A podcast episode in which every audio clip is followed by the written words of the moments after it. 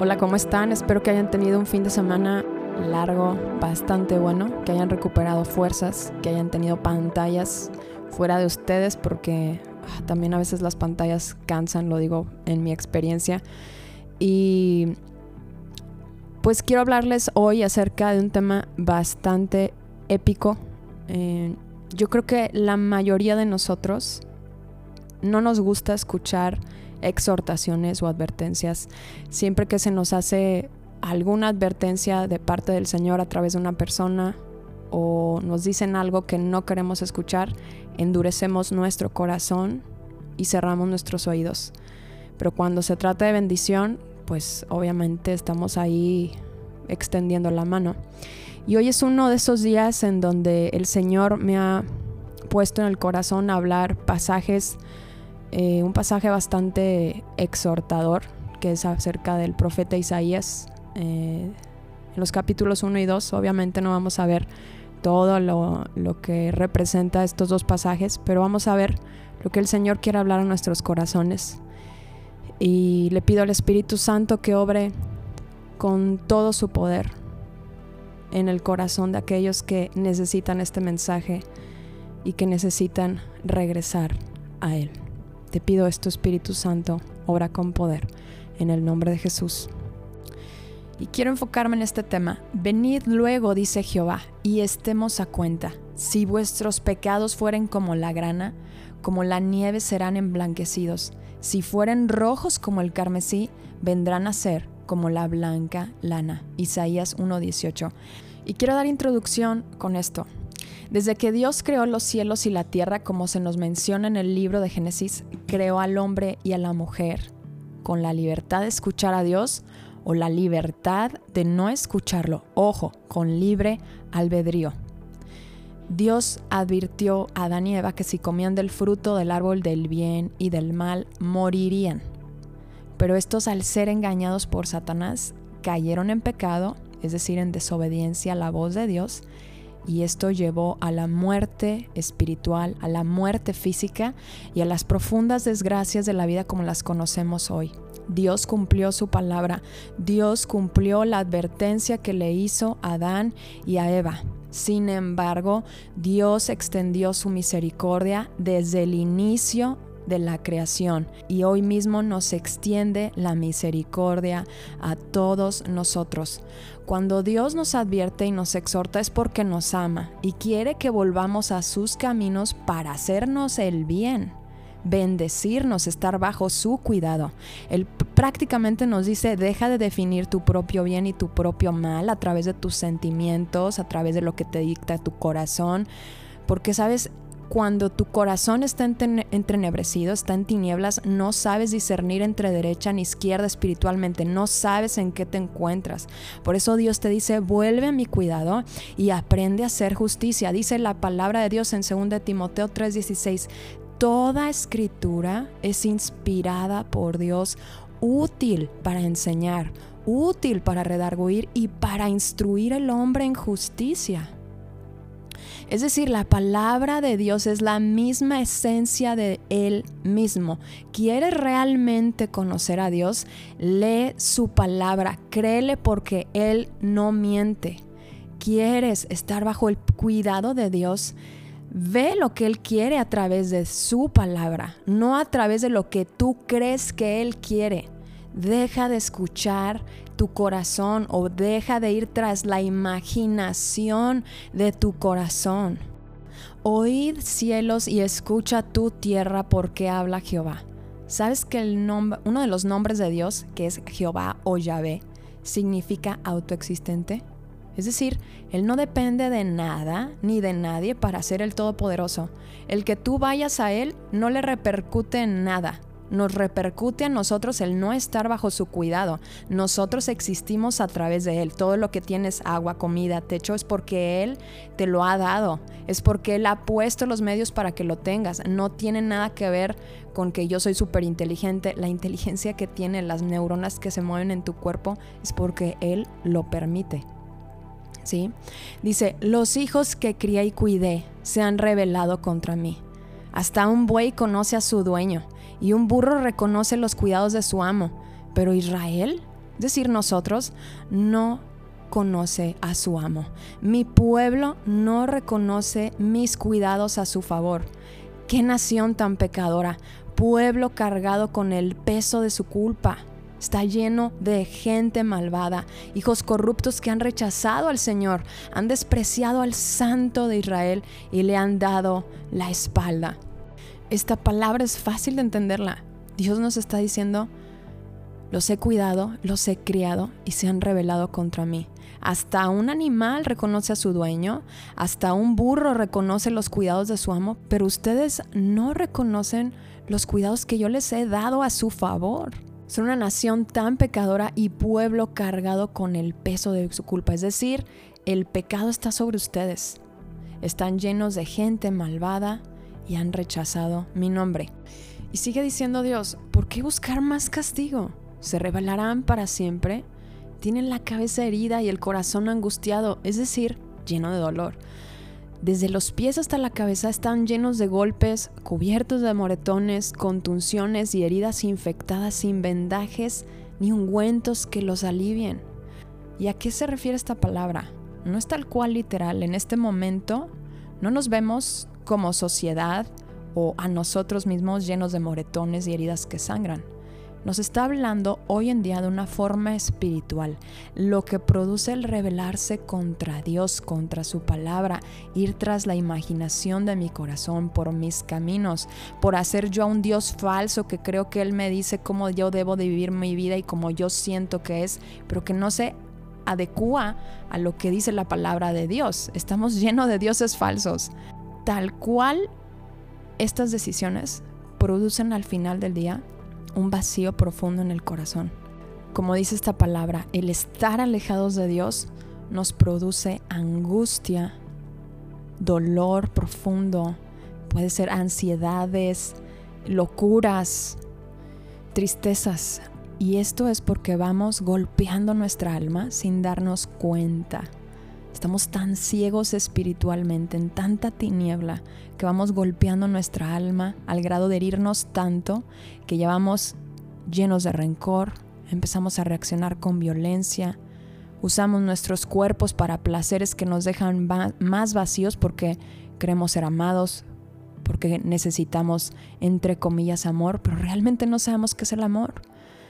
Estamos ya en el tema donde llamamos a las cosas malas buenas y a las cosas buenas malas. Eso es rebelión y eso es cuando ya el pecado está impregnado desde afuera hacia adentro. Y aquí lo que más me impacta es que Dios estaba hablando a estas personas que estaban llenas de pecado, que ni se daban cuenta y estaban llenos de religiosidad. Escondían su pecado a través de la religiosidad. Dice aquí, ¿qué les hace pensar que yo deseo sus sacrificios? Dice el Señor. Estoy harto de sus ofrendas quemadas de carneros y de la grasa del ganado engordado. No me agrada la sangre de los toros, ni de los corderos, ni de las cabras. Cuando vienen a adorarme, ¿quién les pidió que desfilaran por mis atrios con toda esa ceremonia? Dejen de traerme sus regalos sin sentido. El incienso de sus ofrendas me da asco. En cuanto a sus celebraciones de luna nueva, del día de descanso y de sus especiales de ayuno, todos son pecaminosos y falsos. No quiero más de sus piadosas reuniones. Odio sus celebraciones de luna nueva y sus festivales anuales. Son una carga para mí. No los soporto. Cuando levanten las manos para orar, no miraré.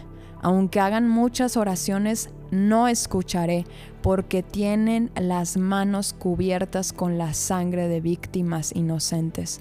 No apagues el podcast porque esto aún no termina.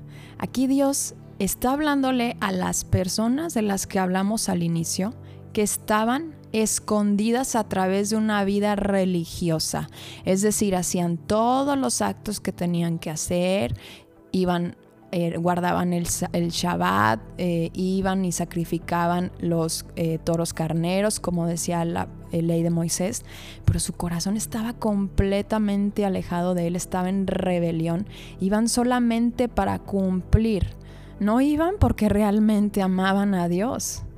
rechazaban su palabra y solamente se escondían a través de sus actos religiosos. Hoy en día puede ser, vas al domingo a la iglesia, vas a tus ceremonias religiosas y estás muy cerca de la iglesia. Estás muy cerca de la iglesia, que dicen que adoraban en el templo. Tus palabras pueden sonar piadosas y muy adoradoras, pero realmente tu corazón está alejado de ella. Hay soberbia, hay orgullo, está duro. Nada más es lo que tú dices, lo que tú quieres y no lo que está en la palabra de Dios, no sus mandamientos. Aquí te lo digo y el Espíritu Santo me lo revela. Quien le estoy hablando puede estar muy cerca de las actividades de la iglesia, conferencias y ser muy amigo de los líderes de su iglesia. Pero hoy Dios te pone un alto y te dice, basta de esas hipocresías. Dios antes de que enviara a la nación de Asiria hacer justicia a Israel por sus pecados y sus rebeliones, les dice, quiten sus pecados de mi vista, abandonen sus caminos malvados, aprendan a hacer el bien, busquen la justicia, ayuden a los oprimidos, defiendan la causa de los huérfanos, luchen por los derechos de las viudas. Y ahora sí, vengan ahora, vamos a resolver este asunto, vamos a estar a cuentas, dice el Señor. Aunque sus pecados sean como la escarlata, yo los haré tan blancos como la nieve. Aunque sean rojos como el carmesí, yo los haré tan blancos como la lana. Si tan solo me obedecen, tendrán comida en abundancia. Pero si se apartan y se niegan a escuchar, la espada de sus enemigos los devorará. Yo el Señor he hablado. Aquí Dios nos dice, estás tan cargado de pecado, estás tan mal, tan duro, pero si abandonas tus pecados, es decir, si haces conciencia que has ido en rebelión hacia mi palabra, hacia lo que yo Dios he llamado justo, hacia lo que yo Dios he llamado bueno, haces conciencia de esto, entonces ven a mí y vamos a resolver esto. Si tus pecados están llenos de maldad, yo los haré blancos como la nieve, blancos como la lana. Este es Dios lleno de gracia y lleno de misericordia hablando hoy a nuestra vida.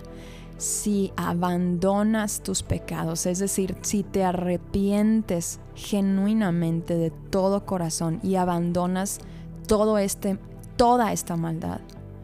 Ven a mí y nos pondremos a cuentas. Ahora, el que tú te pongas a cuentas con Dios no quiere decir que tú vas a hacer una negociación con Él de, ah, bueno, voy a ti, pero me quedo con este tipo de maldad, este tipo de pecado. Sí voy, pero me quedo con esto. No, quiere decir que tú te sometes absolutamente a Él. Y ahora, ¿cómo es que Dios hace este intercambio de pecados rojos intensos, púrpura como el carmesí escarlata, a blancos como la nieve, como la lana? ¿Cómo es esta expiación? Pues anteriormente en el Antiguo Testamento se hacían la expiación de los pecados a través de los machos cabríos, palominos, animales específicos que Dios designaba para la expiación de los pecados del pueblo. Pero hoy Dios hace la expiación de nuestros pecados a través de un solo sacrificio, un solo medio, y es el sacrificio del Cordero de Dios que quita el pecado del mundo, es decir, la sangre derramada de Jesús de Nazaret. Solamente esa sangre puede hacer puro tu corazón, solamente esa sangre puede hacer pura tu vida, solamente esa sangre puede romper la esclavitud que tienes con el pecado. Solamente esa sangre te da la libertad. La sangre de Jesús te da todos los beneficios que tú necesitas para ir a Dios limpio. Y Dios te dice, ven. Si tan solo me obedecen, dice el Señor, tendrán comida en abundancia. Es decir, van a tener una vida plena. Así como dice Jesús, de su interior correrán ríos de agua viva. Vas a tener una vida llena del poder del Espíritu Santo, llena de esa palabra de poder viva que es la palabra de Dios. La palabra de Dios está viva, por eso rompe el corazón más duro y penetra hasta lo profundo del alma. Pero también Dios dice, pero si se apartan y se niegan a escuchar, o sea, si no escuchas lo que yo te estoy diciendo ahorita acerca de la rebelión que hay en tu corazón, la espada de sus enemigos los devorará. Dice, yo el Señor he hablado. Ahorita no se va a levantar una nación contra ti. Ahorita la espada que te va a devorar es la espada de Satanás y sus huestes de maldad, es decir, sus demonios. Tú puedes seguir adelante diciendo que eres una persona buena, pero sin darte cuenta que sigues escuchando la voz de Satanás y sus demonios. Y quizá no te das cuenta, pero Satanás se te presenta como un ángel de luz a través de cuestiones espirituales que parecen luminosas, que vas bien, pero te está sutilmente engañando, así como ha engañado a millones de personas. Dios termina diciendo, yo el Todopoderoso he hablado, yo Jehová he hablado. Si estás interesada en conocer más a Dios a través de su palabra, envía un WhatsApp al ministerio como el siervo al número 844-536-3903 y de esta forma podré darte información del Día de los Estudios Bíblicos para Mujeres. Que Dios te bendiga profundamente y haga resplandecer su rostro sobre ti.